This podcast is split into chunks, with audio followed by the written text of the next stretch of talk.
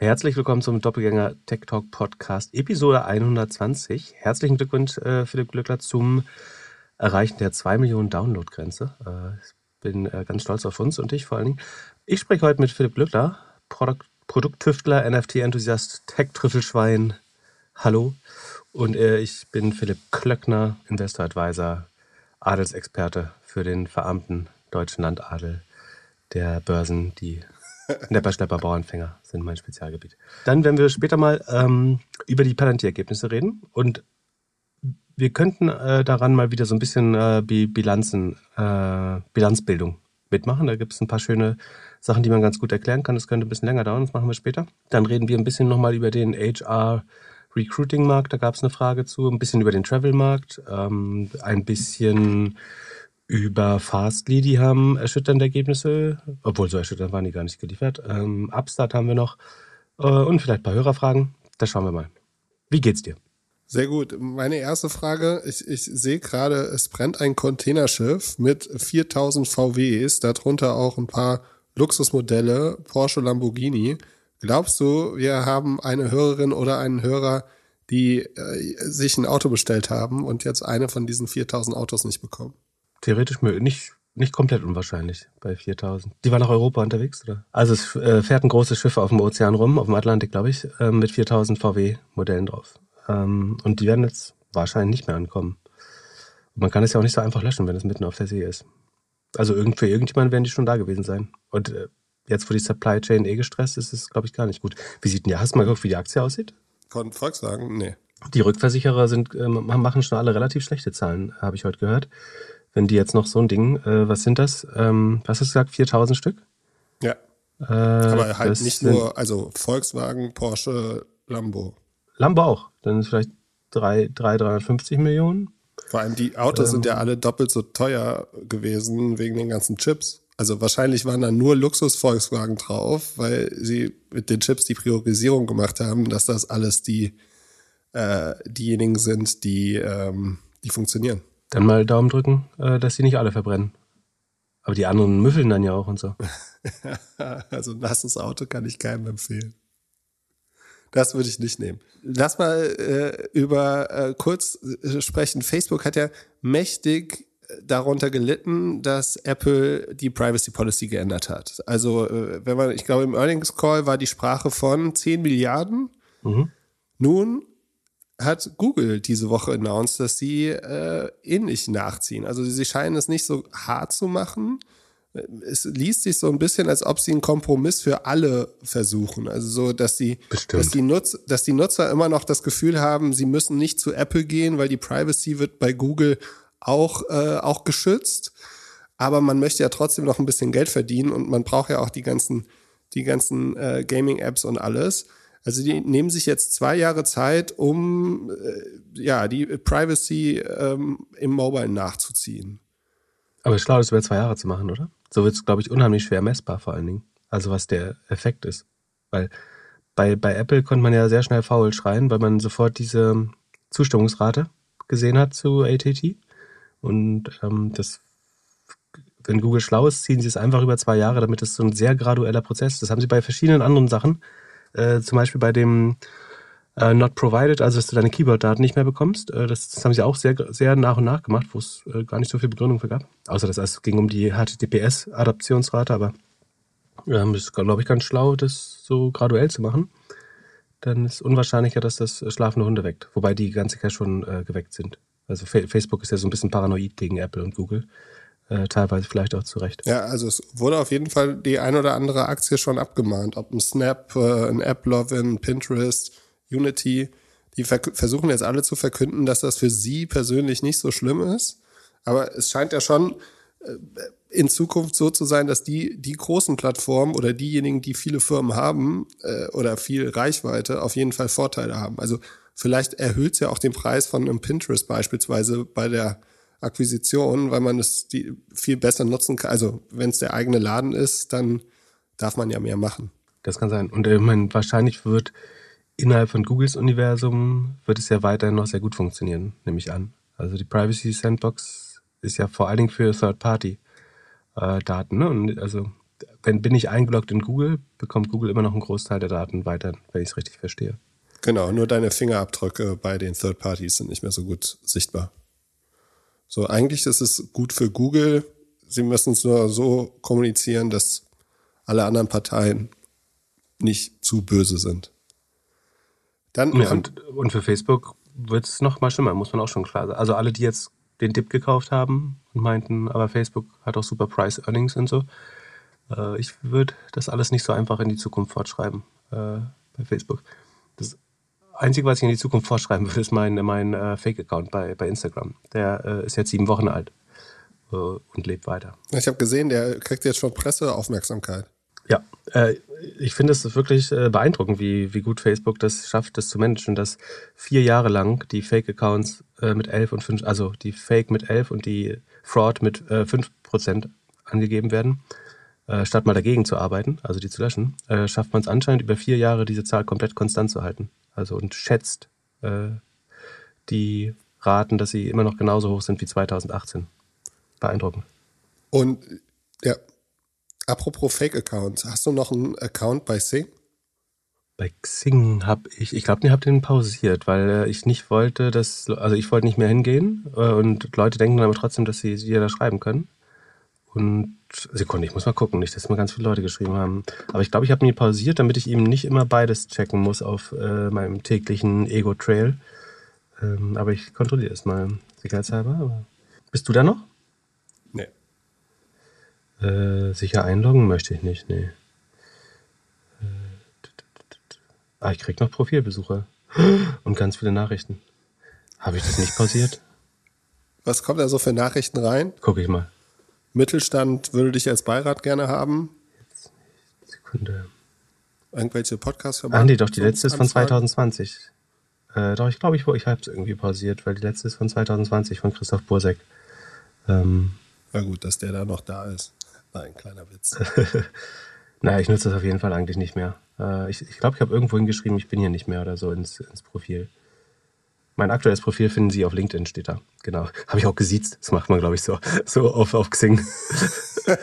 äh, ja, nee, ist, äh, ist Quatsch, glaube ich. Äh, Habe ich nie verstanden, warum man in einer globalisierten Welt ein äh, lokalisiertes Karrierenetzwerk benötigt. Also zu, zumindest für mich macht das keinen Sinn. Gibt vielleicht Industrien, wo das sinnvoll ist. Ja, die, die, CEO war im OMR-Podcast. Die Firma heißt ja mittlerweile New Work. Und Marv hatte gefragt, wie wir dazu stehen würden, ein Investment bei denen zu machen. Also würden wir die Aktie kaufen. Ich muss mir einmal kurz angucken, wie die überhaupt gelaufen ist. Ich kann mich erinnern, dass die anfangs ganz gut lief. Also ich habe lange Zeit, bestimmt über zwei Jahre hinweg, immer mal überlegt, die zu shorten, weil ich dachte, es wäre so offensichtlich, dass das verfallen muss. Andererseits hatten die auf der Monetarisierungsseite mit so Education und HR-Services schon äh, dann immer mal wieder Fortschritte gemacht und mit Kununu eine ganz gute Akquisition, glaube ich. Ähm, deswegen habe ich es nie gemacht. Es, die haben sich auch eher seitwärts bewegt, als dass sie runtergegangen sind. Jetzt zuletzt ähm, ist es wieder ein bisschen schlechter geworden. Also langfristig, also kaufen würde ich sie nicht, so da bin ich mir relativ sicher. Ähm, und Sekunde, ich kann nochmal in die Zahlen schauen. Äh, ich glaube dafür, also die, äh, die CEO hat ja darüber gesprochen, dass sie eigentlich sehr viel Rückenwind hätten. Äh, oder versucht, zum, das scheint jetzt gerade die, die Equity-Story zu sein, dass es so viel ähm, Rückenwind gibt, dass das auch Xing treiben wird. Das sieht man in den Zahlen jetzt aber ehrlich gesagt noch nicht. Also wir haben sagen, die absolute Hochkonjunktur bei Personal. Äh, das hat man äh, bei allen Zahlen. Wir können gleich nochmal über Recruit sprechen, wo Indeed und Glassdoor dazugehören. Äh, und die sind ja alle irgendwie hoch, drei, äh, nicht hoch, äh, niedrig dreistellig, hoch zweistellig gewachsen äh, in dem Segment, aber auch jüngere Firmen, muss man dazu sagen. Und Xing ist jetzt laut Yahoo im letzten Quartal nur um 8% gewachsen. Die sind äh, sehr profitabel mit 24% Operating Margin, teilweise höher, manchmal tiefer. Ähm, machen guten äh, positiven Cashflow, aber dafür, dass es jetzt die absolute Hochphase ist, wachsen die mir zu langsam, finde ich. 8% in, in dem Quartal, das ist das September-Quartal, ist äh, zu wenig finde ich. Und äh, ich würde mir Sorgen machen, dass die, also sie hat recht, das wird Rückenwind behalten lange Zeit, aber der wird vielleicht nicht immer so stark sein wie jetzt gerade, äh, auch wenn er da ist. Und ich würde mir dann Sorgen machen, dass das äh, Umsatzwachstum irgendwie einstellig bleibt oder nur niedrig zweistellig äh, geht. Die sind profitabel, also Angst um sein Geld muss man jetzt auch nicht haben. Aber ob ich da jetzt ein irgendwie 25er ähm, KGV für zahlen müsste, äh, da kann ich doch eher einen Microsoft oder Google oder Salesforce kaufen. Da kriege ich, glaube ich, mehr Stabilität, äh, weniger Unsicherheit als bei, bei Xing, habe ich das Gefühl, oder? Äh, bei, bei New Work. Ja, also für mich ist das Produkt halt einfach überhaupt nicht mehr relevant. Das war früher anders so. Anfangs hatten die ja tatsächlich so alle, alle Business-Leute in Deutschland gefühlt oder alle Digital Natives. Jetzt scheint der Fokus eher ja, Mittelstand, noch ein bisschen Werbeindustrie äh, zu sein, aber so richtig, äh, ja, für mich, also ich vermisse nicht, dass ich auf dem Produkt nicht mehr bin. Also Statista glaubt, die Nutzerzahlen gehen noch hoch auf momentan 20 Millionen. Hm. In Deutschland? Dachregion, ja. Das 20 Millionen? Jeder. Schon mit einer gewissen Tendenz zur Verflachung, aber. Wie viel, wie viele Millionen arbeiten denn in Deutschland? 40? 50? Ja, 40, glaube ich. Also jeder, jeder zweite. Auch unwahrscheinlich, oder? Ah, das kann ich mir nicht vorstellen. Also. Na, Dach ist ja noch Österreich und Schweiz. Aber, ja. Naja, ich finde, es äh, drängt sich nicht auf. Aber wir können mal über die Recruit, weil wir Recruit mal besprochen haben, im Vergleich mit dem, äh, im Bezug auf das Jobthema. Da hat, also Recruit Holdings ist ein japanisches Konglomerat, was äh, einen extrem schlauen Move gemacht hat, nämlich vor ein paar Jahren ähm, Glassdoor und Indeed zu kaufen. Indeed ist wahrscheinlich die nach Traffic größte Jobplattform der Welt, würde ich vermuten. Sekunde, übersehe ich was? Nee, doch, müsste es sein. Ähm, und also innerhalb der Recruit Holdings befindet sich das sogenannte HR Technology Segment. Da gehört nur Indeed und Glassdoor zu, äh, rein, nach meinem Verständnis. Und das ist in den beiden letzten Quartalen hat sich das Wachstum von vorher nur um die 20 auf 150 und 107 Prozent gesteigert. Und jetzt im Q3, das ist deren Q3, das ist unser Q4, ähm, oder das ist Kalenderjahr Q4, Financial Jahr Q3, ähm, immerhin noch um 97 Prozent. Also das Wachstum ist ein bisschen abgeflacht, aber es ist äh, schon noch äh, im Vergleich zu, zum Vorjahr zumindest signifikant äh, mit 97 Prozent. Ähm, das heißt, der hat weiter Rückenwind, der weltweite Jobmarkt. Es handelt sich hierbei nicht um Anlageberatung. Keine spezifischen Kauf- und Anlageempfehlungen. Keine Anlageberatung, keine Rechtsberatung, keine Steuerberatung und auch keine Aufforderung zum Kauf oder Verkauf von Wertpapieren. Die Verantwortung für solche Trades liegt bei euch. Philipp und Philipp haften nicht für eure Verluste. Philipp und Philipp und Philipp können die Risikodisposition der HörerInnen nicht einschätzen. Ihr entscheidet selber, was ihr kauft und tragt dafür auch die Verantwortung. Alles könnt ihr auch nochmal unter doppelgänger.io slash Disclaimer nachlesen. Warum die Zahlen nicht gut aufgenommen wurden, ist, weil das Adjusted EBITDA aus dem Segment HR Technology aber von 86 auf 72 Millionen, achso, das sind alles, äh, das, Entschuldigung, das sind nicht Millionen, sondern Billionen Yen. Äh, ich rechne es gleich mal um, aber ähm, also ich habe jetzt nicht von Millionen gesprochen, sondern von Billionen Yen. Der Yen ist ungefähr 1 zu 120 Dollar, glaube ich. Äh, andersrum, 120 Yen sind, glaube ich, 1 Dollar.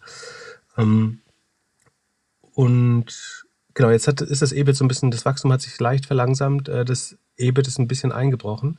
Und das mochte man halt nicht. Äh, ansonsten, wie gesagt, der Markt hat schon Rückenwind. Man äh, wächst auch ordentlich gegenüber dem Vorjahr und dem Vorquartal.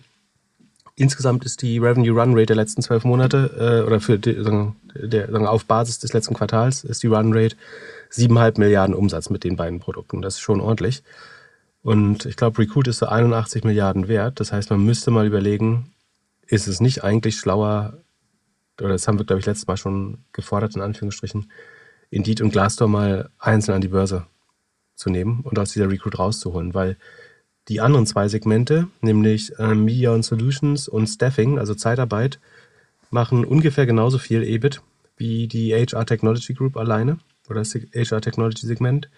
Ähm, wächst aber viel langsamer, ganz andere Struktur des Umsatzes, viel höhere COX äh, und so weiter. Deswegen wäre es eigentlich für einen Shareholder Value besser, wenn man Indeed und Glassdoor da rausnimmt. Dann ist die Recruit Holding natürlich äh, nicht mehr so groß. Ähm, aber ich glaube, da könnte man viel Value anlocken wenn man das macht. Also wie gesagt, die, wahrscheinlich wären die Glassdoor alleine so 70 Milliarden wert, äh, würde ich schätzen. Und ähm, dann kriegt man mehr oder weniger die anderen beiden Segmente geschenkt dazu. Das wäre schlau. Ähm, spannend, also dieses HR-Technology-Segment ist halt spannend, weil es eine hohe 30% äh, EBITDA-Marge hat oder über 30%, fast 100% Wachstum noch. Das wird sich aber ein bisschen verflachen. Aber wahrscheinlich würde man dem bis zu 10 mal CS geben bei der Geschwindigkeit gerade. Äh, und dann wäre das ganz, ganz spannend, das rauszulesen. Also Zahlen waren nicht super, weil die EBIT-Marge eingeschmolzen ist. Äh, Topline-Wachstum verlangsamt sich auch. Ähm, da kommt jetzt noch ein relativ einfaches Quartal und das übernächste Quartal hat dann das erste Mal wirklich schwere Vergleichswerte. Äh, da ist dann so ein bisschen Crunch-Time. Ja, da müsste man aufpassen vorher, wie das aussieht und wie sich der Markt bewegt. Äh, genau, prinzipiell glaube ich, HR hat halt schon viel Rückenwind, aber es ist so ein bisschen ähm, erschütternd, wie wenig New Work davon profitieren kann, würde ich sagen. Ähm, das würde mir dann für ähm, Momente, in denen das nicht mehr so stark Rückenwind hat, Sorgen machen, dass die überhaupt noch wachsen können. Wie sieht es denn aus, wenn wir in eine Rezession kommen? Wird dann der Markt immer noch so sein, dass halt man nach Leuten sucht, wie man es aktuell tut? Mm, also, nee, prinzip, also prinzipiell wird natürlich weniger eingestellt in der Rezession. Dadurch, dass das ja größtenteils auch ein demografisches Phänomen ist, glaube ich, wär, würde es nicht so sein, dass wir jetzt Massenarbeitslosigkeit sehr schnell wieder hätten. Ähm, sondern einfach, wir haben schon zu wenig Arbeitsplätze und selbst wenn man jetzt zwei Prozent der Bevölkerung ihren Job verlieren würden, was natürlich nicht wünschenswert wäre, dann äh, würde das, glaube ich, im, im HR-Segment trotzdem viel Druck, viel Nachfragedruck bleiben erstmal. Aber es hätte klar hätte eine Rezession eine Auswirkung auf das Segment. Also es ist ähm, HR ist natürlich super zyklisch per Definition. Also wenn in Hochkonjunktur zahlt man alles, um noch einen Arbeiter zu bekommen oder eine Arbeiterin. Und in der Rezession würde man weniger zahlen. Das tendenziell stimmt das schon. Ich denke aber, es wird durch den demografischen Rückenwind abgemildert. Stell dir vor, du würdest bei Meta arbeiten und Mark Zuckerberg würde dir jetzt äh, die neuen Values vorstellen. Eine davon, Focus on Long-Term Impact. Was würdest du anders machen? Ähm, das sagt mir, ich darf schwere Kompromisse treffen, die kurzfristig vielleicht auch negative Konsequenzen haben. Ich weiß nicht, ob aufs EBIT oder auf die Gesundheit der Nutzer oder äh, was weiß ich, aber es so ein bisschen, ähm, dass das Ziel gewisse Mittel rechtfertigt, würde ich daraus lesen. also was, ich, über, ich übersetze, du würdest gucken, dass man die Fake-Profile löscht. Das hätte Long-Term Impact, glaube ich. Wobei bis dahin ist das ja eh leer. Also ich glaube nicht, dass man da bei Instagram oder Facebook noch irgendwas rumreißen kann. Also die können jetzt, die haben noch eine Chance, entweder aus WhatsApp was ordentliches bauen ähm, oder das Metaverse hinbekommen, was ich nicht glaube, aber glaube nicht, dass du bei, bei Instagram oder Facebook noch irgendwas reißen kannst. Was nicht heißt, dass sie nicht noch viel Werbung da abspielen werden und noch ein bisschen Geld verdienen zeitlang, aber ähm, Facebook ist ganz klar über den Zenit. Ich glaube, Instagram ist am Zenit. Und auch knapp drüber, ehrlich gesagt, wenn man die Fake-Profile mal löschen würde. Oder? Ja, ja sich ähnlich. Ich, ich glaube, er, glaub, er ist eine Einstimmung darauf, dass sie das jetzt mal zwei, drei Jahre mit richtig schlechten Zahlen kommen äh, und wen, wenig Growth, wenig Userwachstum und dass man trotzdem den lang, langfristigen Horizont des Metaverse im Auge behalten soll und sich nicht ablenken soll, wenn die Stimmung schlecht wird und die ESOPs alle wertlos werden, weil der Aktienkurs einbricht. Ähm, da, so würde ich es verstehen. Aber Sie haben wohl 300.000 Maus auf Ihrem Horizont-Ding da, also im, im Metaverse. Wie viele davon wurden schon befummelt? Diese äh. Jane Manchung Wong äh, war da und hat gesagt, sie wurde nach fünf Minuten force-kissed. Ähm, und muss dann diesen 1,50 Meter Privacy-Raum äh, anmachen, damit sie sich überhaupt bewegen konnte da. Ja. Also, ja, ich bin gespannt. Ich, ich, ich finde immer, wenn, wenn Firmen die Vision neu definieren, dann sind meistens andere Probleme da und man sollte sich auf andere Sachen konzentrieren. Es ist nie so ein Zeichen von, es, es äh, läuft jetzt und alles in die richtige Richtung. Aber Move Fast und Break Things ist weg, ne? Ja, es Und Build, Build, Social, Build Social Value ist aber auch weg, glaube ich. Es heißt jetzt Move Fast Together. Also man, man möchte besser zusammenarbeiten. Ich bin gespannt. Dann äh, Booking hast du ja eigentlich vorhergesagt. Also du fragst dich seit Monaten, wieso sich diese Aktie nicht nach unten bewegt. Äh, Booking hat jetzt 3000 Leute entlassen. Weißt du, wie viele Leute da arbeiten? 20? 30? Ja, sehr gute Schätzung. Äh, ich glaube, es waren 2020 am Höhepunkt mal äh, so rund 20.000. Da hatte man schon mal ungefähr ein Viertel entlassen angeblich. Ähm, oder mindestens 4.000. Und jetzt haben sie nochmal 2.700 Customer Service Mitarbeiter gehen lassen. Wollen das mit einem äh, Outsourcing-Dienstleister ersetzen. Und was ich aber wirklich nicht verstehe, ist, warum die Booking-Aktie höher steht, äh, 30 Prozent höher als vor Corona steht. Wie das Sinn macht. Wenn ich glaube, ein Großteil des, also du hast Preiseffekte, also das, ich habe schon lange überlegt, wie das Sinn macht. Du hast natürlich Preiseffekte. Ne? Das ist alles ein bisschen teurer geworden, das Traveln. Ähm, vielleicht auch ist der Druck bei den Hotels höher geworden. Aber es wird halt einfach weniger gereist. Und auch Marriott, ne? das ist eine der größten Business-Hotel-Ketten. Die sind auch 16 Prozent über dem All-Time-High. Äh, die sind auf All-Time-High 16 Prozent über Höchststand pre-Covid. 60 Milliarden wert, Booking 110 Milliarden wert. Ich sehe nicht, wie die in, in, in 2019 in der Normalität zurückkommen, ehrlich gesagt. Äh, für, natürlich werden sie jetzt auch nicht halb so groß bleiben. Man sieht schon da viel Erholung und vielleicht sogar so eine Sonderkonjunktur als Revanche, aber ich glaube, dass sie auf einem niedrigen Plateau landen werden erstmal. Und deswegen wundert es mich, dass sie jetzt so stark ähm, gewonnen haben, trotzdem in der Zeit, wo viele andere ja verdroschen worden sind. Ich meine, die sind sehr ertragsstark, äh, beide. Und Marriott, Marriott macht halt viel so Lizenzgebühren. Also, aber trotzdem hängt es am Ende schon auch davon ab, ob mehr gereist wird oder nicht, ob es denen gut geht und wie viele Lizenzgebühren oder Hotels zahlen können und so weiter. Äh, aber verstehen tue ich das nicht. Äh, ich bin mir nicht so sicher, also solange ich nicht verstehe, was falsch ist, würde ich die jetzt nicht shorten, aber ich glaube nicht, dass sie so schnell wieder das reinfahren können. Aber ja, aber die Zukunft zeigt, dass alle Leute glauben, also man würde ja sagen, die Aktie zeigt die Zukunft und alle hoffen und glauben ans Verreisen.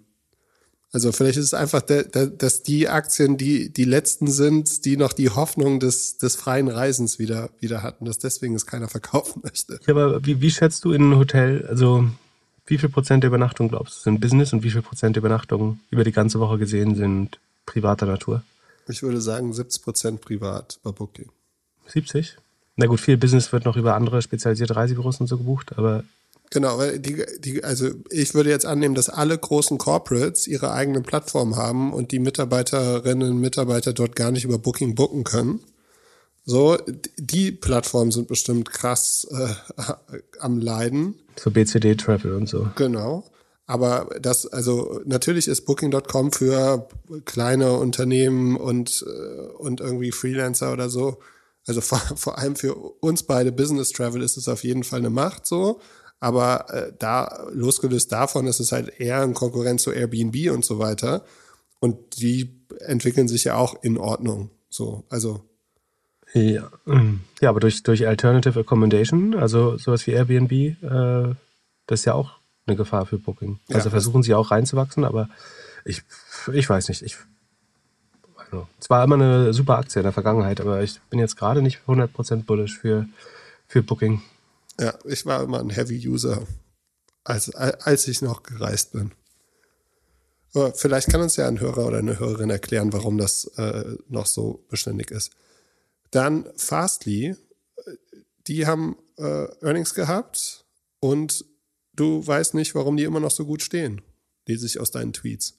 Also ich glaube, wir hatten, als wir die das erste Mal besprochen haben, ich weiß nicht, welche Folge es ist, aber ich glaube, eine der ersten 20 oder so, da hat sich ein Hörer mal gewünscht, dass wir uns Fastly anschauen. Äh, und da meinte ich, glaube ich, das sieht nicht so aus, als wenn das nochmal irgendwie in die richtige Richtung kann, äh, weil es zu langsam wächst und trotzdem nicht profitabel ist. Ähm, die hatten mal so ein Hoch während Corona dann auch, aber selbst da, da sah es kurzzeitig mal okay aus. Aber ich hatte dann eine Sekunde, ich habe getwittert, muss ich mal gucken, was ich getwittert habe, äh, einen Tag vor den Earnings hatte ich gesagt, ähm, wie ist Fastly immer noch 3 Milliarden wert, also zehnmal Umsatz. Das Wachstum verlangsamt sich. Das war vor den Zahlen. Ne? Ähm, die Non-GAP, das Non-Gap Operating Income, das Adjusted EBITDA, der Operating Cashflow, also egal welche oder egal wie wohlwollend man sich die Kennzahlen anschaut, äh, sie sind negativ und das weitet sich eher aus. Ähm, die DBNER und NRR ähm, verschlechtert sich. Die Magic Number lag unter 2, also unter 0,2, Entschuldigung, und damit äh, irgendwie unmöglich, profitabel Kunden zu akquirieren.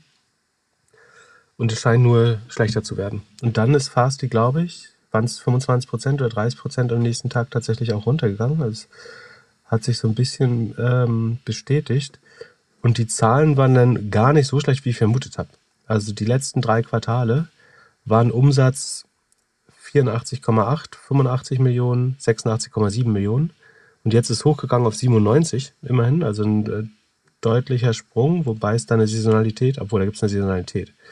Ähm, saisonalitätsbereinigt ist dann gar nicht mehr so eindrückend. Dann sind sie nämlich langsamer gewachsen als im Vorquartal. Da sind sie noch immerhin mit 23 Prozent gewachsen, was für Software echt nicht schnell ist.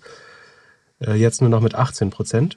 Also das ist zu langsam, wenn man nämlich außerdem eine negative Operating-Marge von minus 58 Prozent hat. So. Äh, das entspräche einer, sagen wir, wenn man jetzt ganz wohlwollend nicht die Gap Operating Margin, sondern eben eine adjustierte Kennzahl nimmt, kommt man irgendwie noch auf eine Rule of 40 von 6 Prozent, aber das ist eben weit weg von 40 und kann eigentlich nicht funktionieren. Also die verlieren äh, die Sekunde, die, der Cashflow ist, glaube ich, der Cashflow ist auch negativ. Also sie, sie bluten Geld und wachsen nicht schnell genug. Alle Kennzahlen verschlechtern sich. Ähm, also es, ich sehe nicht so richtig, wie das besser werden soll. Mich wundert es ein bisschen, dass äh, da noch keine personellen Konsequenzen äh, gezogen werden. Das einzige Licht am Tunnel, am Ende des Tunnels, ist, dass die Magic Numbers komischerweise hochgegangen, aber das ist auch die Saisonalität, glaube ich jetzt äh, tatsächlich. Die war nämlich davor, ja. Nee, dann hat sie sich sogar verschlechtert. Wenn man sie vergleicht mit den, also inklusive der Saisonal des saisonalen Effektes, ist die Magic Number sogar schlechter geworden eigentlich. Das heißt auch, das ist schlecht. Also ich glaube Fastly, und ich meine, sie sind nur noch drei Milliarden wert, oder beziehungsweise jetzt ein bisschen mehr als zwei. Äh, was kann man damit noch machen? Also Du kannst keine neuen Aktien rausgeben, weil es schon nichts mehr wert ist, die ganze Company. Äh, du verbrennst irgendwie 50 Millionen jedes Jahr äh, oder blutest das Geld. Du wächst nicht schneller als 20 Prozent. Das heißt, es würde ein Jahrzehnt dauern, um das auszugleichen. Äh, wenn du die Kosten cuttest, verlierst du das Personal noch. Eigentlich kannst du nur das mit was anderem merchen, das ähnliche Gemeinkosten hat oder wo du Effizienzen rausholst, weil du die Kundenbasis schon hast und das reinverkaufst. Also das irgendwie Cloudflare sie kauft. Ja, die bieten ja viele Sachen ähnlich an. Also die Cloudflare braucht, braucht es, glaube ich. Ich überlege eher, ob einer der Cloud, ob ein Google Cloud äh, das kaufen könnte. Die, bei denen würden die Verluste kaum ins Gewicht fallen, weil die selber eine Milliarde, glaube ich, noch, noch draufzahlen. Aber wie kann es sein, dass die so im Gegensatz zu Cloudflare jetzt nicht ähnlich performen? Ich meine, das ist doch mehr oder minder das gleiche Produkt. Ähm, es ist also das Produkt hat weniger Product Market Fit einfach. Es verkauft sich schlechter, sieht man. Ähm, es wird schon genutzt. Ne? Die haben irgendwie Sekunde 2800 Kunden, glaube ich. Ich habe 2800 Kunden mit ein paar übernommenen. Ähm, aber es verkauft sich deutlich schlechter. Ähm, es wächst nicht. Ist nicht so innovativ offenbar. Irgendwann helfen dir die Größenvorteile natürlich auch, die Cloudflare hat. Also dass du einfach mehr Features baust und damit immer stärker wirst. Und wenn du, wenn dieses, diese Growth Engine aus ne, so einem guten Gleichgewicht zwischen Wachstum und ähm, Profitabilität einmal aus dem Schwung rauskommt, dann wird es halt unheimlich schwer. Und das konnte man meiner Meinung nach bei Fasti sehr, sehr früh sehen. Äh, ich guck mal, wo die am Höhepunkt waren. Sekunde. Ich glaube, wir haben die auch, haben wir die beim Jahreswechsel nicht auch besprochen sogar, äh, als dass das ein ganz guter Short-Kandidat war, den wir richtig hatten. 33,6 Prozent haben die gestern verloren. Uiuiuiuiuiui. Also die waren mal 126 wert, sind jetzt noch 19 wert. Also mindestens 85 Prozent verloren. Äh, aber zu Recht. Äh, keine Ahnung, wer das damals gekauft hat. Also zu, zu, es gab mal so ein Strohfeuer während Corona, wo sie ein bisschen besser aussahen, aber na, wir haben schon in unserer Community die ein oder anderen, die das gekauft haben. Also es ist auf jeden Fall, kam immer wieder auf, weil immer wieder höhere Fragen zu Fastly drin und auch auf Discord. Also ja, aber ich glaube, wir haben, wenn ich mich recht erinnere, haben wir das jedes, jedes Mal relativ skeptisch besprochen. Ich meine, man kann sagen, das ist nur zehnmal Sales-Wert, das ist nicht viel, aber es ist halt für eine Company, die hinten und vorne nicht funktioniert, halt äh, immer noch zu, zu viel. Also 60, Yahoo sagt 60 Millionen negativer Cashflow bei 336, 39 Millionen Umsatz. Äh, also 16, minus 16 Prozent und es wächst nur mit 20. Vielleicht dauert es nicht ein Jahrzehnt, aber es würde Jahre dauern, das überhaupt hinzubekommen. Ähm, wie viel Cash haben sie noch? Sekunde. Cash haben sie noch 600 Millionen, könnten irgendwas anderes kaufen, aber oder es lange durchhalten. Aber hat nichts mit äh, Wachstum, Growth zu tun, aber Value ist es auch nicht. Und auf eine Übernahme spekulieren würde ich da jetzt auch nicht. Und ich meine, minus 33, ich frage mich, was, was haben die vorher gedacht? Also die Leute, die sie 33 Prozent höher, oder sie sind rückwärts gesehen, ist ja jetzt 50 Prozent höher, noch gehalten haben, mit welcher positiven Überraschung hätte man jetzt ge gerechnet? Ähm, dass man jetzt dann doch ein Drittel des Kurs abverkauft hat. Weil es hat sich ja nichts geändert, sonst hat sich größtenteils das vorgesetzt, was man vorher schon sehen konnte. Naja, ähm, aber da sehr viel mehr kann man dafür, dazu nicht sagen, glaube ich. Aber au- außer was, was ganz spannend ist, ist, dass die Zahlen halt im Q4 mal gut aussehen, sowohl bei Magic Number als auch so ein bisschen bei Rule of 40 werden sie da besser. Aber das ist eben ein saisonaler Effekt und wenn man aufs ganze Jahr oder auf die anderen Quartale guckt, dann ist es eben doch wieder desaströs. Und saisonal, weil dann die Firmen kaufen oder warum? Fast ist wahrscheinlich volumenbasierte Abrechnung ähm, und ähm, der E-Commerce-Traffic geht wahrscheinlich hoch im Q4. Das wäre jetzt meine einfachste Erklärung, ähm, dass man da ein bisschen mehr zahlen kann. Meinst du, Jan Böhmermann hat Palantir kaputt gemacht? Das glaube ich nicht, nee. Die Aktie ist Ich glaube, Palantir kann sich ganz gut selber kaputt machen. Naja, also äh, die sind gespeckt. Ich meine, im September letzten Jahres äh, sind immer noch positiv. Also ein Spec ist Das war doch kein Spec. War das ein Spec? Nein. Ja, doch, ich glaube Ein schon. Direct Listing war das, glaube ich. Was Direct Listing? Ich glaube. Ich weiß nur, dass du gewettet hast, dass die irgendwann bei sieben sind. Und es geht in die richtige Richtung. Also es ist bald unter Ausgabekurs wieder, oder? Das Was war Ausgabesekunde? Äh, 11,77. Wir nehmen Freitagnachmittag auf. Gekommen sind sie bei jetzt bei 29. Ja, genau. Deswegen hätte ich gesagt, es ist ein Spec gewesen. Nee, nee, es war äh, Zufall, glaube ich. Ähm, also ich verstehe die Vermutung, aber nee. Gut, und diese Woche minus 25 Prozent. Was ist dann los? Mit Daten ist doch das Öl der Zukunft. Damit verdient man doch sein Geld. Ja, auch da, ich, ich äh, war ja relativ outspoken darüber, dass ich Palantir so moralisch sowieso komisch finde und äh, aber auch von den Zahlen her einfach nicht gut äh, und von der Governance, also der Unternehmensführung. Äh, wir können ja mal auf die Zahlen eingehen. Also sie sind noch mit 34 Prozent gewachsen, nach zuvor 36, 49 und 49. Also es hat sich verlangsamt zum Jahresende hin, das Wachstum. Zum Vorquartal sind sie noch 10% gewachsen immerhin. Der, die Rohmarge sieht gut aus mit 80%, äh, die hat sich leicht verbessert. Ähm, und aber die Operating Margin ist weiterhin negativ. Da hatte man mit einem besseren Ergebnis gerechnet, aber die, die bleibt negativ und sie sehe sogar noch schlechter aus, wenn man eine gewisse Adjustierung macht. Ähm, positiv ist der adjustierte Free Cashflow. Der ist wahrscheinlich um die, äh, worum adjustiert man Free Cashflow? Um die Steuerzahlung in Verbindung mit ähm, Stock-Based Compensation wahrscheinlich, weil die muss man in Cash zahlen. Ähm, und es gibt ein positives, also teilweise sieht die NRA ganz gut aus, die Revenue Expansion bei bestehenden Kunden. Die Magic Number ist hier auch besser, aber auch da ist, es scheint es einen saisonalen Effekt zu geben auf den ersten Blick. Das ist noch nicht, äh, manifestiert sich nicht so 100%, aber es könnte sein. Ich würde jetzt noch nicht sagen, feiern, dass sie auf 1 gekommen sind. Ähm, das könnte auch wieder schlechter werden. Ähm, das sind die positiven Sachen. Die, die Marketingquote ist ein bisschen runtergegangen. Also es deutet sich so ein Operating Leverage an. Und die Rule of 40, wenn ich jetzt tatsächlich den Cashflow nehmen würde, wäre immerhin bei 58. Aber man muss halt ganz genau schauen, äh, wo Palantir jetzt adjustiert. Und zwar geben die mal un einen unheimlich hohen Bestandteil ihrer ähm, Gesamtausgaben. Deswegen habe ich hier im, im Ex Doppelgänger Excel-Sheet äh, oder Google-Sheet mal ausnahmsweise die Stock-Based Compensations mit aufgeführt. Die gesamten äh, Ausgaben für op operative Kosten sind 400, äh, ungefähr 400 Millionen im Quartal und davon sind allein 166 Millionen Stock-Based Compensation. Also und sagen, diese Stock-Based Compensation kann man eben wegadjustieren. Also sowohl im Adjusted EBIT äh, oder auch im sogenannten Non- Non-Gap Operating Income oder im Non-Gap Net Income kann man die rausrechnen, weil äh, man verwässert einfach nur die Nutzer, äh, Entschuldigung, die Shareholder und rechnet das dann raus. Dann sieht es auf dem Papier erstmal besser aus.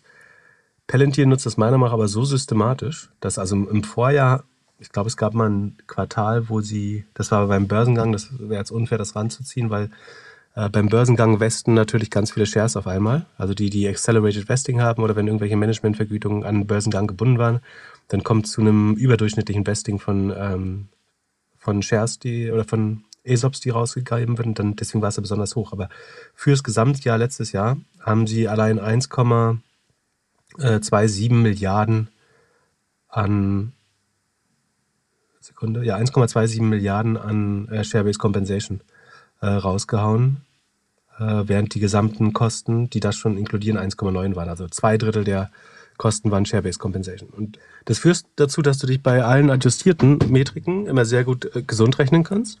Ähm, und dass aber gleichzeitig durch die ständige Herausgabe neuer Shares die ähm, Shareholder extrem verwässert werden. Wenn man also 2019 gab es zum Beispiel erst 700 Sekunde, genau 2019 gab es noch äh, 700, nee, schon 700 Millionen Shares von Palantir. 2000 Ende 2020 gab es 1,49 äh, Milliarden Shares und heute gibt es schon 2,3 Milliarden Shares. Das heißt, es gibt dreimal so viele Shares wie vor zwei, drei Jahren, vor zwei Jahren eigentlich. Und das heißt, selbst wenn du eine Palantir-Aktie besitzt, gehört dir eigentlich immer weniger davon von dem Unternehmen jedes Jahr. Das hat den positiven Effekt, dass der Verlust pro Aktie kleiner wird, weil, weil der durch immer mehr Aktien geteilt wird. Also das äh, sieht in dem Fall sogar äh, positiv aus. Aber das ist äh, schon problematisch, wenn man das so dauerhaft anwendet. So, und dann habe ich mal, ähm, weil es so aussieht, als wenn jetzt sie Kosten sparen oder sozusagen dann sich ein Hebel entwickelt, dadurch, dass sie tenden, also relativ gesehen weniger für Marketing ausgeben, relativ gesehen weniger für RD ausgeben, relativ gesehen weniger für Gemeinkosten ausgeben, während der Umsatz um, was war das, 35 Prozent, äh, ja, 34 Prozent steigt, habe ich mal Folgendes gemacht. Ich habe jetzt die Stock-Based Compensation von den, äh, von den Gap OPEX also den nach ordentlicher Buchhaltung geführten, wo dann nämlich die Stock-Based Compensation da drin ist, abgezogen. Das heißt, ich habe dann eigentlich die eben die Ausgaben ohne Berücksichtigung von Stock-Based Compensation und die bleiben beim Marketing dann zum Beispiel relativ gleich. Also sie geben prozentual genauso viel Fixgehälter für Marketing aus oder äh, sind ja alle Ausgaben, nicht nur die Gehälter, äh, wie im Vorjahr. Sie geben ein bisschen weniger Gemeinkosten aus. Und der Grund ist, dass natürlich, wenn ein Aktienkurs einbricht, sieht auf, der, auf dem Income Statement die Share-Based Compensation auf einmal günstiger. Also gibt es ja die gleiche Anzahl an Aktien raus, kurzfristig gesehen zumindest. Und dadurch hast du einen positiven Kosteneffekt, wenn du das verbuchst, weil du jetzt nur noch Aktien im Wert von 12 Dollar rausgibst und nicht mehr im Wert von äh, 20 Dollar. Und nur dadurch hat sich jetzt ein positiver Hebel eigentlich entwickelt, dass, sie, dass die Anzahl der Aktien fix ist, die man verspricht und äh, das dann günstiger worden ist. Ähm, das wiederum lässt sich langfristig natürlich nicht durchziehen, weil jeder ähm, Angestellte oder jede Angestellte natürlich zu dir kommt und sagt, die Shares, die ihr mir versprochen habt, sind nur noch halb so viel wert. Ich brauche jetzt doppelt so viel Shares. So, das heißt, das wird auch wieder steigen und dann dieser scheinbar schöne Effekt, dass die Kosten sinken, ist letztlich nur auf die Vergünstigung der Stock-Based Compensation durch den sinkenden Aktienkurs äh, zu führen, äh, zurückzuführen. Das ist ganz spannend. Dann, wir können ja mal durch die, durch die Präsentation gehen äh, von Palantir. Also ich würde schon mal gern meine Missbilligung ausdrücken äh, der, der Sachen, die da mal zur Verfügung gestellt werden. Du, du musst dir vorstellen, bei Palantir bekommst du einfach jede, mh, hm, jedes Quartal ein bisschen andere Informationen, sodass du fast unmöglich irgendwelche Vergleichswerte bilden kannst. Äh, du kriegst halt ähm, immer mal andere Daten, die gerade gut aussehen. Und äh, ob das dann eben ein schlechteres oder ein besseres Quartal ist, ist schwer herauszufinden. wir gehen mal durch die äh, Präsentation. Die ähm, kann man unter Palantir Investor Relations äh, finden. Genau, da sa sagen sie halt, sie wachsen 34 Prozent. Davon wächst das, also Palantir macht äh, letztlich AI-Data-Anwendungen oder Data Visibility-Anwendungen, äh, keine Ahnung, wie sie es nennen würden, aber ähm, für die für den öffentlichen Sektor und versuchen das mehr, mehr auch im privaten Sektor. Also hauptsächlich haben sie es an Sicherheitsbehörden und Regierungen verkauft in der Vergangenheit, versuchen es mehr und mehr an Firmen zu verkaufen. Ähm, das scheint eine neue Strategie zu sein, deswegen wächst Government-Sektor nur noch mit 26 Prozent, das Commercial Revenue aber mit 47 Prozent auf einer kleineren Basis. Aber. Das US-Commercial Revenue wächst sogar um 132 Prozent. Ähm, das wächst so stark, auch weil es auf einer, von einer sehr kleinen Basis kommt, also von kleinen Ausgangswerten die Marge schick und so weiter. Ähm, das letzte Quartal war schlechter als der Rest des Jahres, also es ist tendenziell eher eine Verlangsamung, die man sieht. Eine, eine äh, spaßige Slide fand ich, dass da zeigen sie fünf ihrer Customer, äh, Vecho, Merck, Swiss Re, also Schweizer Rückversicherung, Airbus und nochmal Merck. Our customers are saying Foundry. Foundry ist das Commercial Produkt von ähm, Palantir. Our customers are saying Foundry is to app developers this decade was AWS was to them last decade. Ähm, da bin ich mir jetzt nicht so sicher, ob äh, Palantir das neue AWS ist, dieser Dekade. Ähm, Und wenn, dann würde ich so ein bisschen vermuten, dass die Kunden, die äh, mit Palantir in Geschäftsbeziehungen eintreten, dann vielleicht auch nicht das beste Urteilsvermögen darüber haben, was gerade die beste Art ist, äh, Applikationen im, im Netz aufzubauen. Wie auch immer. Dann sagt man, man hat neue Kunden gewonnen. Im Gesamtjahr hat man genau 98 Kunden gewonnen, von 139 äh, auf 237. 8, ja, sind 98.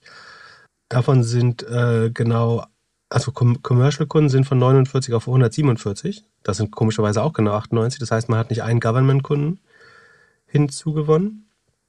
Ähm, insgesamt wächst das Commercial-Segment aber relativ stark, wie gesagt, von einer, kurz, von einer flachen Basis und macht insgesamt US-Commercial macht 13 Prozent des Gesamtumsatzes aus. Darauf ist man sehr stolz. Ähm, man hat viele, ähm, viele Sales-Leute eingestellt, schreibt man. Dann gibt es einen schönen Graph, wo man sich die Kohorten anschaut. Also wie viel geben die Kunden von 2019, 2020, 2021 aus. Da kann man so ein bisschen so diese Net Revenue Retention sehen. Ähm, und das sieht ganz gut aus. Also die Kohorten werden immer größer. Außer wenn man auf die 2018er und davor Kohorte guckt. Die war damals nämlich äh, kurz vor dem Börsengang 32 Millionen und ist jetzt noch 11 Millionen wert. Das, das heißt, sie hat zwei Drittel an Revenue verloren.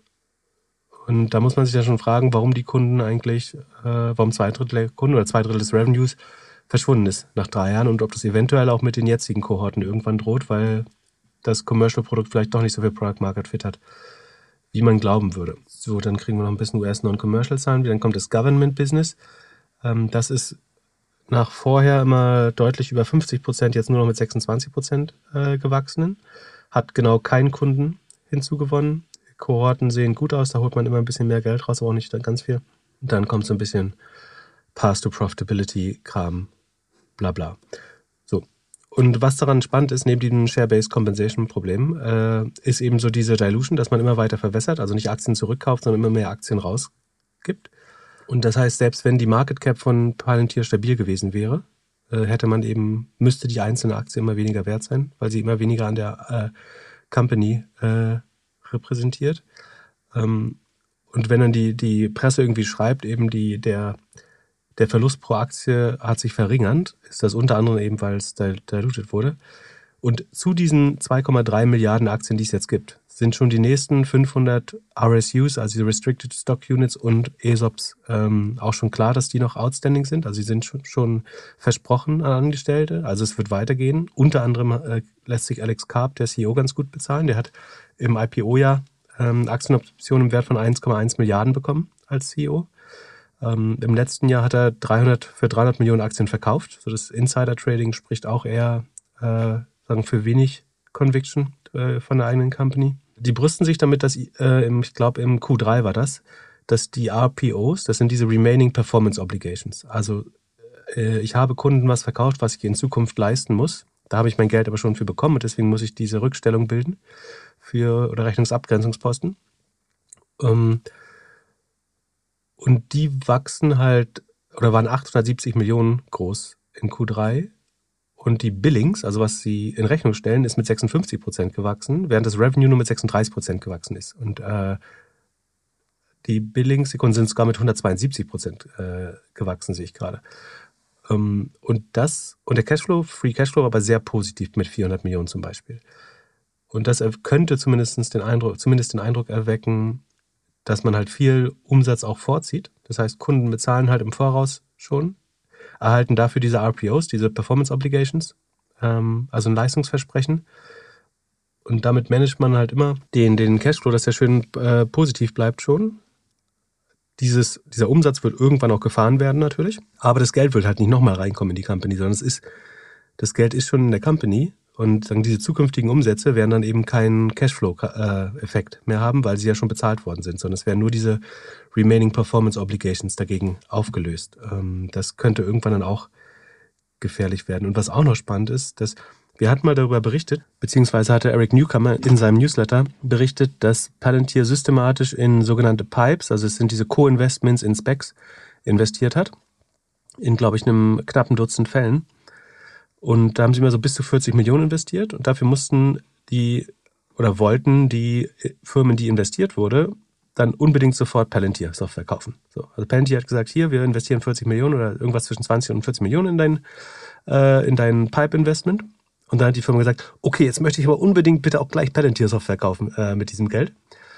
Ähm, und so hat man sich quasi ein bisschen Umsatz hinzugekauft. Und würde man das jetzt zum Beispiel rausnehmen aus, den, äh, aus dem Umsatzwachstum, dann wären sie nur 8% äh, zum Vorquartal gewachsen und nur 27% zum Vorjahr. Also nochmal deutlich langsamer.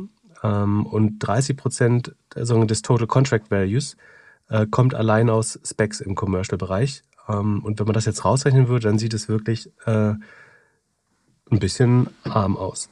Das klang jetzt alles sehr negativ. Deswegen würde ich jetzt einmal vielleicht auch die Gegenmeinung verlesen. In Form der Investmenthypothese eines großen deutschen ähm, Tech-Momentum-Fonds, der bei den Zahlen zu ganz anderen Ergebnissen kommt, beziehungsweise also fairerweise, die, äh, natürlich ist diese Analyse vor den Zahlen geschrieben worden, aber meiner Meinung nach sah die Tendenz da nicht anders aus, wenn man die lesen konnte. Auf jeden Fall rechnet äh, das, also ich weiß keine Ahnung, wer das, Tim Melzer würde sagen, zusammengewichst hat, aber ähm, also wer das ähm, sich ausgedacht hat, also also Tennis DNA schreibt, zwei, also die schätzen das Umsatz, den Umsatz für dieses Jahr für, äh, mit 1,6 Milliarden, der war jetzt nur 1,55, so da kann man sich verschätzen, das kann passieren. Ähm, sie glauben aber, dass der bis 2025 auf 20 Milliarden steigen kann. So. Das wäre eine Wachstumsrate von 90 Prozent. Und tatsächlich wächst Palantir oder hat die, die Guidance von Palantir fürs nächste Jahr ist, dass sie mit langfristig 30 Prozent Wachstum rechnen, was glaube ich schwer genug wird für sie. Und trotzdem ist dieser Fonds jetzt zu der Einschätzung gekommen, dass sie das um das Dreifache übertreffen werden und mit 90 Prozent wachsen die nächsten vier Jahre. Keine Ahnung, ob da jemand äh, irgendwie, der die Analyse macht, durchs Office schreit, Frank, wie viel hauen wir da drauf? Und der sagt einfach nur ja oder so. Aber auf jeden Fall verstehe ich nicht, wie man auf die Zahlen kommt. 2030 sollen es dann sogar 52 äh, Milliarden Umsatz werden. Das setzt sich zusammen, indem die Anzahl der Government-Kunden weiter von 80 auf 195 wächst. Das ist die, die äh, und später auf 330. Das ist die, die im Moment bei 90 stagniert, also nicht ein Kunde hinzugewonnen wurde. Ähm, und natürlich diese Kunden auch mehr Umsatz machen. Und die Anzahl der Kunden von Foundry, also im Commercial-Segment, soll ähm, in den nächsten vier Jahren um 1050, äh, nee, um, um circa 1000, rund 1000 Kunden steigen. Also jedes Jahr will man 250 neue Kunden äh, gewinnen, wo man, wie gesagt, mit plus 100 Kunden sehr weit von entfernt ist. Ähm, dadurch steigt der Umsatz da und so weiter. Dann soll es 2030 2000 Kunden geben, die im Durchschnitt 21 Millionen Dollar mit Palantir Foundry ausgeben. Da frage ich mich, gibt es überhaupt 2000 Unternehmen, die so groß sind und entscheiden sich davon dann alle für, für Palantir? Also ist der, nee, ist nicht mal der denkbar optimistische Case, einfach ein komplett irrealistischer Case, glaube ich, äh, der gerechnet wurde. Die Bruttomarge von 80 Prozent, die äh, 10x annimmt, äh, die äh, sieht, da sieht es so aus, als würden sie da hinkommen. Dieses äh, R&D und Marketinganteil am Umsatz dann ist man, glaube ich, deutlich zu optimistisch.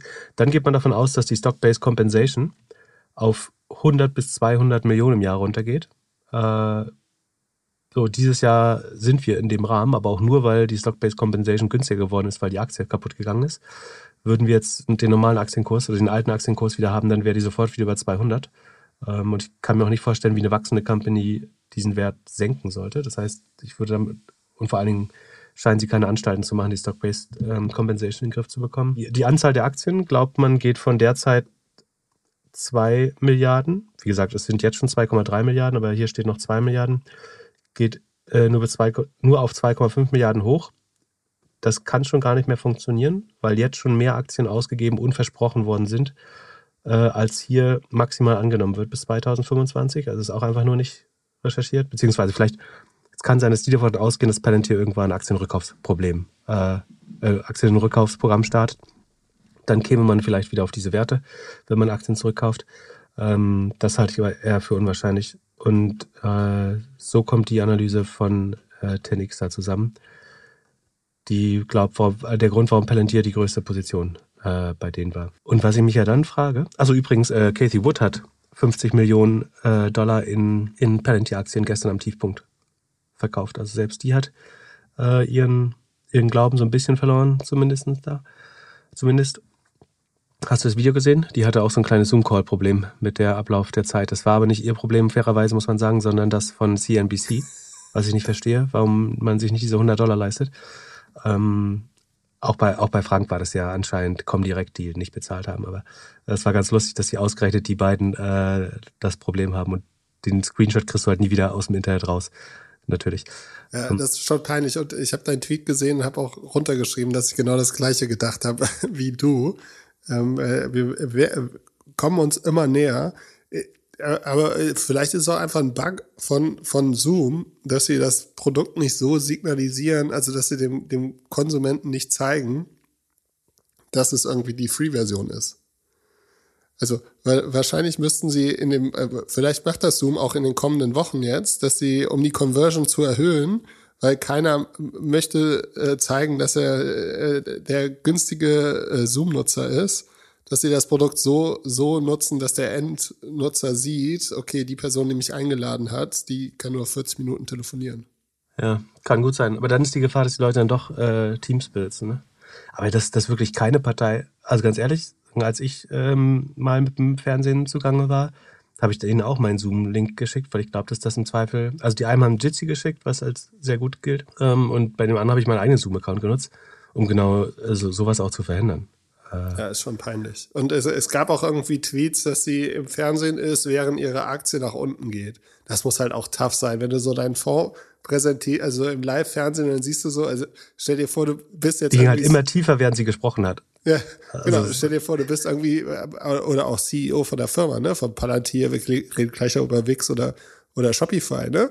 Du bist live im Interview und siehst so, wie deine Aktie irgendwie ein Prozent, also in dem immer weiter runtergeht, weiter runtergeht. Und wenn du dann noch so ein zahlgetriebener Typ bist, wie du es bist, rechnest du dir wahrscheinlich noch die ganze Zeit im Kopf aus, während du die Firma im, im Fernsehen irgendwie verkaufst, wie viel Geld du gerade, äh, also wie viel Net Worth du verlierst. Das äh, ist schon echt äh, tough.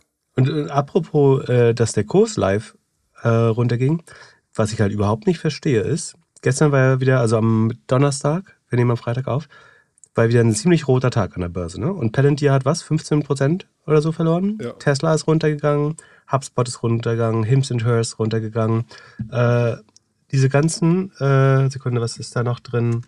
Da haben viele zweistellig oder hoch einstellig verloren. Tencent war nicht plus, Him, äh, Oscar Health natürlich schlecht.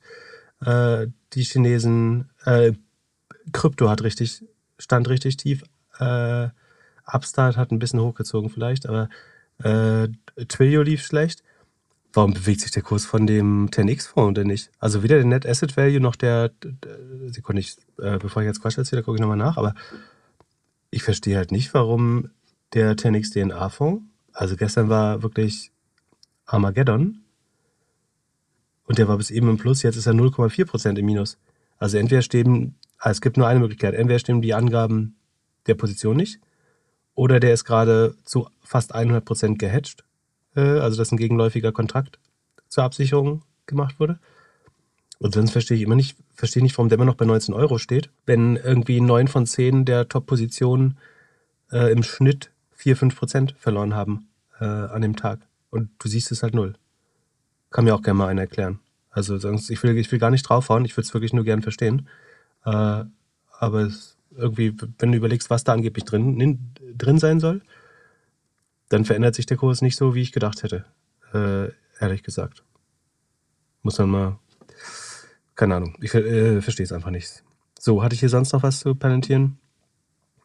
Nö, eigentlich haben wir alles ähm, gesagt. Ich hoffe, dass mit diesen ähm, Stock-Based Compensation ist ein bisschen klar geworden. Also das ist, wenn wir immer von Adjusted EBITDA oder von Non-Gap Numbers sprechen, ist der größte Posten, der da rausgerechnet wird, sozusagen in den, in den meisten Fällen der größte Posten, ist diese Stock-Based Compensation. Ähm, das muss in den Gap-Earnings mit reingenommen werden. Das heißt, da musst du halt so tun, als hättest du wahres Geld und nicht nur Aktien rausgegeben, weil das ja auch die, die realistische Betrachtung ist eigentlich. Und bei Non-Gap oder Adjusted EBITDA darf man diese Stock-Based Compensations eben rausrechnen und so rechnet man dann sein Ergebnis schön. Was vielleicht Sinn macht, wenn man nur ein paar Aktien rausgibt. Wenn das äh, so massiv passiert wie bei Palantir, ist es eben nochmal ein anderer Schnack ich glaube, was man auch sagen kann, ist, dass Palantir macht halt genug Cashflow, dass, dass die haben jetzt nicht das Problem, was Fastly hat, ne?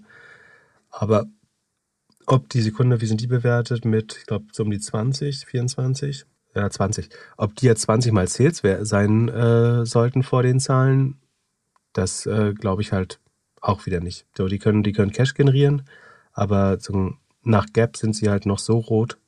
Ähm, und die, beim Börsengang, es war mega gehypt, ne? Sie hatten zwischendurch so diesen Hype-Charakter durch äh, Wall Street Bets auch bekommen. Dann gab es irgendwelche scheinbaren Silicon Valley-Experten, die das irgendwie als den Goldstandard der Datenverarbeitung äh, bezeichnet haben, was jeder, der irgendwie mal entfernt mit einem Data Scientist geredet hat, äh, glaube ich nicht äh, unterschreiben würde. Na gut, und jetzt sind sie noch ein Drittel wert von dem, was sie mal wert waren. Und äh, ich würde sagen, sie gehen noch unter 10. Die, die Wette würde ich noch, noch halten. Dass, es, dass sie eher auf 10 gehen als auf 20. Ich bin gespannt. Fünfer Schnellwette? Naja, sieben. Ich ah, sieben ist für. Acht. Acht gegen, acht gegen 20. Du sagst unter acht, ich sag über acht. Ich, du sagst, ja, du sagst ja. unter acht, ich sag über 16. Aber du, du siehst ja, wie langfristig, äh, also vor, vor einem Jahr hättest du mir gesagt, ich lag komplett daneben. Lag ich da halt auch. So, und jetzt äh, nah dran. Und ich meine, in, in, den zwei Jahren sind sie ja gewachsen. Also, und haben verwässert in dem Fall. Ja, wer die Woche auch mächtig aufs Gesicht gekriegt hat, ist Wix und Shopify. Shopify hast du richtig erkannt. Äh, Tobi, der CEO, scheint sich jetzt zu rüsten vom Peacetime CEO zum Wartime CEO. Er hat auf Twitter sein ETH-Handle geändert. Also er heißt jetzt wieder Tobi und nicht Tobi.eth. Man, er, man braucht, er, er konzentriert sich lieber auf seine eigene Firma anstatt auf, äh, auf irgendwelche Krypto. Wie, wie sieht's bei Wix aus? Ist es so, dass alle Leute jetzt mal kurz während der Pandemie versucht haben, sich selbstständig zu machen und das jetzt wieder sein lassen? Gehen da die Zahlen runter? Oder ist es E-Commerce und Facebook, das einfach schwieriger ist? Die Leute kriegen keine Produkte und können nicht mehr so einfach werben. Ja, bevor wir zu Wix kommen, ich würde doch noch mal ein Wort zu Shopify sagen. Also vielen Dank für das Lob, aber ich habe es inhaltlich vom Ergebnis her hatte ich es richtig. Die sind 16 Prozent runtergegangen. So. Also die Zahlen waren nicht großartig. Äh, unter anderem, weil die Guidance schlecht war. Ähm, aber was schon äh, beeindruckend war, ist, dass sie bei, also was ich überraschend fand, ist, dass sie, meine größte Angst war, dass das Merchant, ähm, das Licensing Revenue, also die Software Subscription Fee, dass das stagnieren könnte. Da haben sie tatsächlich zum Vorquartal nochmal 5% zugelegt. Äh, damit hätte ich ehrlich gesagt nicht gerechnet. Also ich hatte ihnen gewünscht, dass sie es knapp schlagen, aber sie haben ist deutlicher geschlagen, als ich gedacht hätte. Also viereinhalb Prozent sind auch nicht die Welt, aber es ist, äh, ich hätte gedacht, das könnte stagnieren oder sogar leicht negativ sein. Ähm, und beim dem Merchant Revenue, dem umsatzabhängigen äh, Revenue, da ging es ein bisschen runter, da, das, damit war zu rechnen. Insgesamt waren die Zahlen nicht so schlecht, äh, sondern sie haben knappen Gewinn gemacht äh, am Ende äh, als Operating Margin. Und, aber der Ausblick war halt ziemlich düster und sie haben gesagt, nächstes Jahr muss man sich auf Verlangsamung äh, einstellen. Insofern, ähm, der langfristige Ausblick ähm, war dann richtig. Aber ich will nochmal sagen, äh, dass dann an den Umständen gemessen, fand ich, haben sie schon relativ viel rausgeholt noch aus dem Quartal. Also mehr als ich gedacht hätte. So, aber im Ergebnis ist die Aktie halt, hat sie trotzdem deutlich verloren. Und bei Wix war es ganz ähnlich. Ähm, Sekunde, da gucke ich mal rauf. Genau, Wix macht, äh, macht Webseiten für KMUs, sowas wie Jimdo oder Content Square oder Squarespace, äh, nicht Content Square, Squarespace. Ähm, und was man da auch sieht, ist einfach letztlich eine Verlangsamung äh, des Wachstums. Also sie haben geschafft, noch 16 Prozent gegenüber dem Vorjahr ähm, auf, von 283 auf 328 Millionen. Ähm, auf Sicht von zwei Jahren sind es 60 Prozent. Das weiß nicht, warum die jetzt zwei, also das Business hat ja nur profitiert. Warum die jetzt auf das Zweijahresergebnis angeben, weiß ich nicht. Da wäre das jetzt, glaube ich, gar nicht so angebracht. Aber ähm, das, obwohl, weil sie sagen vielleicht, dass die Vergleichsquartale zu schwer wären sonst. Na gut, dann sollen sie halt zwei Jahre machen. Aber ähm, dann könnte man die Kager nehmen und nicht das absolute. Wie auch immer, 16 Prozent, das ist halt ein bisschen zu wenig für für Software mit so viel Rückenwind. Im Gesamtjahr ist man immerhin mit 29 Prozent gewachsen. Das ist schneller. Das heißt, wenn das letzte Quartal 16 war und das Gesamtjahr 29, dann gibt es offenbar schon eine Trendverlangsamung. Ähm, die Bookings, die so ein bisschen vorlaufender Indikator sind, sind auch noch etwas langsamer gewachsen als 16 Prozent. Und äh, das geht alles nicht so richtig in die richtige Richtung. Die, also sie rechnen gut vor, dass ihre Payback Period, äh, also die Magic Number ungefähr 0,9 ist. Also das ist zum Beispiel ein guter Wert. Das heißt, sie können immer noch äh, günstig Kunden akquirieren. Wir haben die nicht im Sheet. Äh, wenn sich das explizit gewünscht wird, kann ich es noch machen. Aber ich äh, hatte jetzt noch so Zeit, weil ich ein bisschen angeschlagen bin. Wix Cloud, äh, Net Retention ist nur bei 116 Prozent. Das liegt an dem kleinen KMU-Segment. Äh, da kriegt man halt nicht so viel äh, rausgeholt. Einfach. Die EBITDA-Marge hat sich ein bisschen verschlechtert auch wieder, obwohl man gewachsen ist. Die, das Net Income ist deutlich negativ beeinträchtigt. Verlust pro Aktie sehr stark ausgebaut. Hm also ich meine, aber das Hauptproblem ist dass sich verlangsamende Wachstum. Also sie waren im, in den letzten drei Quartalen sind sie 41 Prozent, 34 Prozent, 26 Prozent und jetzt eben noch 16 Prozent gewachsen. Das könnte sich sagen, durch die schweren Corona-Vergleichsweise schon nochmal verbessern. Aber insgesamt ist es einfach nicht äh, großartig. Äh, die Bewertung ist, glaube ich, relativ fair, so um die sogar nur fünfmal Sales. Äh, das wiederum ist fast schon wieder fair. Aber im Moment ist die Operating Margin auch minus 25 äh, Prozent.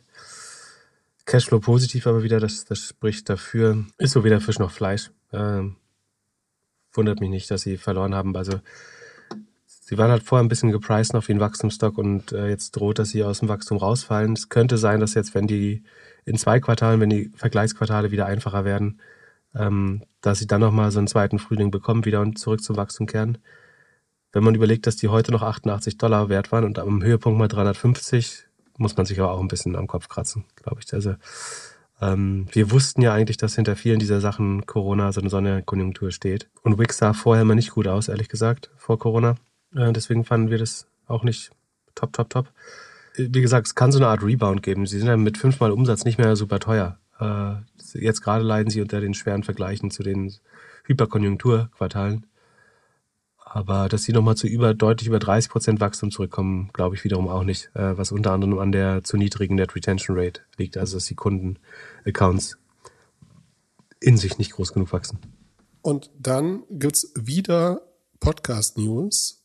Spotify kauft wieder zwei Podcast-Firmen. Und zwar so, ja, eine Werbeplattform oder Werbesoftware und eine Tracking-Plattform oder Analytics-Plattform.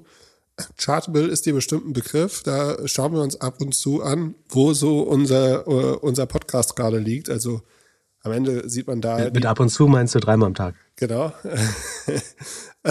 also man sieht dort, wie, wie man im Chart, äh, wie man rankt, so, ob man irgendwie unter den Top 100, Top 10, was auch immer Podcast in welcher Kategorie ist, weltweit. Äh, das wird wohl eingebaut in äh, äh, in Megafon äh, und äh, also da bei Chartable arbeiten so 10, 15 Leute und PodScience, ähm, da arbeiten so um die 40 Leute.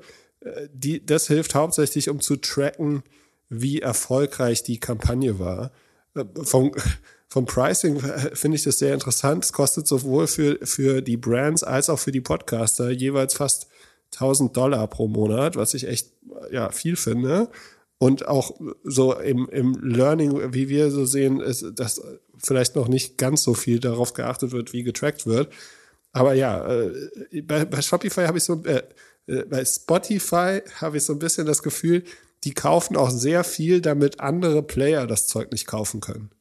Also, ja. Oder, mhm, oder. Oder, mhm. oder kaufen sie einfach, weil sie, weil sie jetzt da die absolute, also das, die, die, das absolute super Tech-Stack haben wollen. Viele, viele Sachen gibt's doch schon oder sind gar nicht mal so wichtig.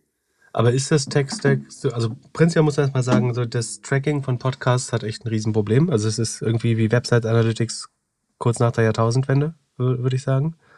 Ähm, also eigentlich gibt es kein Tracking außer so ein bisschen Durchhörrate und ähm, wer gehört hat. Ich frage mich, ob das gut ist, wenn Spotify die jetzt kauft. Im Zweifel hätten die alleine vielleicht noch äh, ein bisschen mehr Anreiz gehabt, was ordentliches zu bauen, um Transparenz in die Branche zu bringen. Ich fand das Produkt von Chartable jetzt auch nicht 100% überzeugend. Ähm, also ich hatte nie das Gefühl, ich muss mir das Bezahlte kaufen, ehrlich gesagt. Dazu fand ich es nicht. Oder sie stellen es einfach sehr schlecht dar. Oder insgesamt ist es auch, wie die Webseite gebaut ist und so, finde ich, alles lädt nicht, das hat das nicht das Appeal von einem Premium-Produkt. Aber wenn sich dadurch mehr tun sollte für ähm, bessere Podcast-Transparenz und so weiter, fände ich das gut. Ja, ich fand es interessant. Also mal gucken, was die nächste Woche kaufen. So, und dann machen wir zum Abschluss noch, ähm, bevor ich abnippel. Ähm, ich bin heute nicht so 100% fit, äh, Entschuldigung dafür. Ähm, man hört es vielleicht. Upstart wurde sich noch gewünscht. Das ist dieser ähm, Machine Learning-basierte Kreditvermittler, der sozusagen für Banken, die nicht groß genug sind, so eine eigene Art Schufa aufzubauen oder AI-basierte Credit Scoring, ähm, haben die eine Software gebaut. Die ist sehr hoch geflogen in den letzten Monaten, hat sie, äh, hatte unheimlich starke Wachstumszahlen präsentiert. Ähm, ich meinte immer, äh, too good to be true. Ähm, ich hatte irgendwie ein schlechtes Bauchgefühl. Das hat sich bisher noch nicht bewahrheitet, muss man klar sagen. Die gingen gestern, glaube ich, 30 Prozent oder 40 Prozent hoch sogar, weil sie nochmals schnell gewachsen sind mit 250 Prozent rund äh, von, von 87 auf 300 Millionen, 305 Millionen Umsatz äh, mit einer hervorragenden EBIT-Marge von 21 Prozent, einer Gross-Marge von 87 Prozent. Alles super. Ähm, so cool, dass da mal nicht eine Growth Story wieder sofort eingebrochen ist. Sie sagen, sie gehen, also uns äh, sagen das, was mich gewundert hat, ist, dass man das so positiv sieht, weil sie forecasten das Q1 des nächsten Jahres, nämlich mit Flat, also mit Nullwachstum. Also das kann jetzt ein bisschen konservativ sein, aber sie gehen davon aus, dass jetzt das Q1 nicht besser wird als das Q4 gerade. Ich sehe gerade heute korrigiert die Aktie auch schon wieder ein bisschen. Also das könnte dann eben, dann verflacht sich eben doch das Wachstum sehr schnell. Und wenn man jetzt überlegt, dass die mit ähm, 17 mal Sales bewertet sind und dann es eventuell flaches Wachstum gäbe, dann kann das auch ganz schnell nochmal runtergehen. Sie wollen jetzt Autohändlern so ein Kreditprodukt anbauen, dass die quasi am Schreibtisch direkt äh, eine Kreditentscheidung treffen können selber, ohne mit einer Bank oder irgendeinem System zu interagieren, außer dem vom Upstart. Das könnte ganz spannend sein, wenn sie das ausgerollt bekommen. Aber sie scheinen nicht zu stark dran zu glauben, wenn sie denken, sie haben äh, flachen, flaches Wachstum. Und Upstart hat aber auch, äh, glaube ich, ein Drittel schon, nee, 75 Prozent vom Höhepunkt auch verloren. Also die waren auch äh, deutlich über 400 oder knapp über 400 Dollar wert. Jetzt sind sie wieder bei 139 immerhin. Ähm, aber immer noch nur ein Drittel vom, vom All-Time-High. Ähm, also sind trotzdem schon ordentlich runtergekommen. Ich verstehe, dass ein bisschen äh, Unsicherheit rausgegangen ist, aber wie die nächsten zwei Quartale werden auch da wieder so ein bisschen Crunch-Time. Ähm, die, die werden natürlich versuchen, ihre relativ konservative Prognose zu schlagen. Wenn das nicht deutlich genug passiert oder eben wenn sie nur die Prognose erreichen, dann müssen sie eigentlich sagen, wir wachsen gerade nicht mehr. Und auch das war dann nur Corona-Sonja-Konjunktur, weil die Kreditvertreter nicht auf der Straße waren oder so. Und was äh, in dem Fall kann man gut finden, kann man schlecht finden. Sie haben ein Stock-Buyback-Programm auch, also ein Aktienrückkaufsprogramm, angekündigt, über 400 Millionen wollen eigene Aktien kaufen. Das spricht ja auch so ein bisschen dafür, dass man jetzt keine bessere Mittelverwendung findet, das ins Business zu investieren oder in Übernahmen und deswegen einfach Shares zurückkauft. Für eine Company, die im Hyperwachstum war, ist das jetzt auch nicht ein Zeichen, was dafür spricht, dass mit dem Wachstum weitergeht, ehrlich gesagt, glaube ich. Das ist Kurspflege, das macht Sinn. Aber mh, ich habe nicht das Gefühl, dass die nochmal hoch zweistellig wachsen werden im nächsten Jahr, ehrlich gesagt. Von daher drängt sich das auch nicht aus. Ich habe es nicht verstanden. So, als wir es letztes Mal besprochen haben, war es relativ nah am Höhepunkt. Da war es schlau, das nicht anzufassen, glaube ich. Ähm, es scheint nicht so, dass jetzt irgendwas faul daran ist, äh, so wie ich damals Gefühl, äh, nur ein Bauchgefühl hatte. Aber wie gesagt, zwei Drittel des Werts hat Status heute trotzdem verloren. Ähm, aber es wurde ja auch alles abgestraft, was, was Highflyer war. Haben wir nächste Woche irgendwelche Earnings, auf, du, auf die du dich freust? Ich schaue gerade, Booking Holding kommt. Genau, die kommen nächste Woche. kommt. Oh ja, das wird wieder spannend. Alibaba, Block, Farfetched. Ja, dann haben wir, doch, war's. haben wir doch was. Und ein paar Hörerfragen müssen wir nochmal wieder schaffen. Ja, also schreibt uns gerne. Kotli kommt, glaube ich, am Montag, falls es nicht auch wieder falsch ist. Ja, falls ihr Fragen habt, schreibt uns gerne an podcast.doppelgänger.io. Habt ein schönes Wochenende und bis Mittwoch. Ciao, ciao. Ciao, ciao.